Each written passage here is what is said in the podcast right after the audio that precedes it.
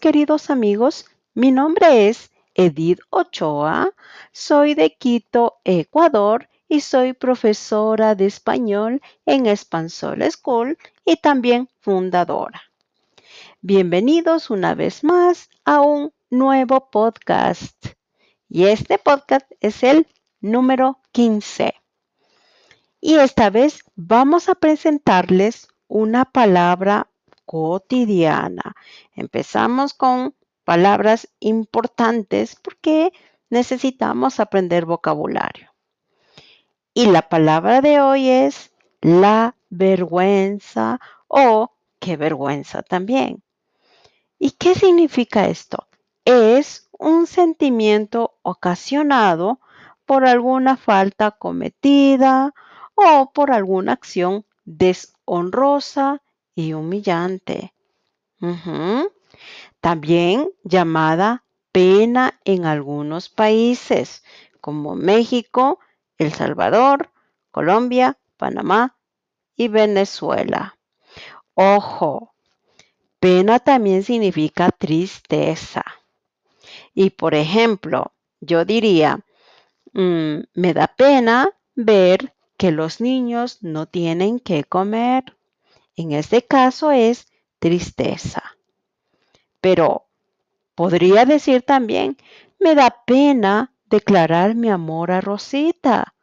En este caso significa me da vergüenza.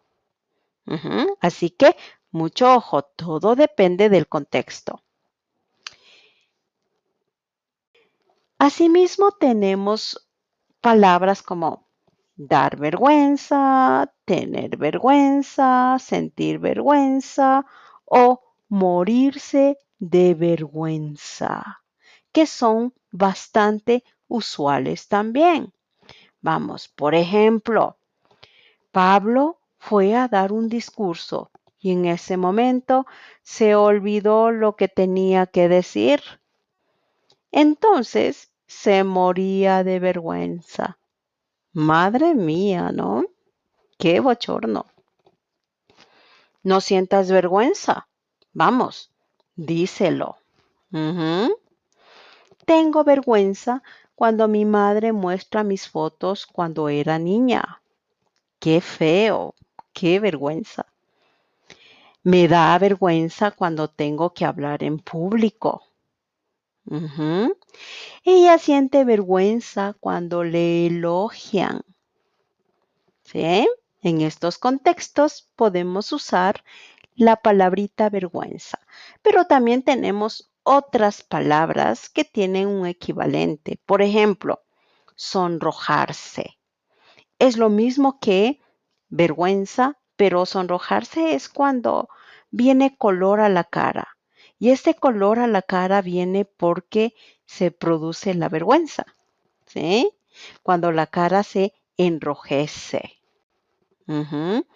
Entonces, la vendedora se sonroja cuando los clientes le dicen algún cumplido. Mm, de pronto su cara está completamente roja. Qué vergüenza. Es una mujer tímida entonces, ¿no? Ponerse como un tomate es lo mismo que sonrojarse.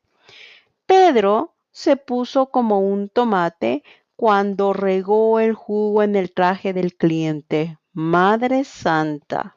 Posiblemente lo despidieron, ¿no? Igualmente tenemos la palabrita ruborizarse, que significa lo mismo, ¿no? Ponerse rojo. Miguel se ruborizó cuando Ana lo tomó de la mano y le habló. Es un chico muy tímido. Bueno, mis queridos amigos, espero que esto les haya ayudado y sea claro. Gracias por escucharnos. Espero que hayan aprendido un poquito más. Y bueno, estamos en iTunes, en Google Podcast, Spotify, Stitcher y en nuestra página web podrán encontrar la transcripción.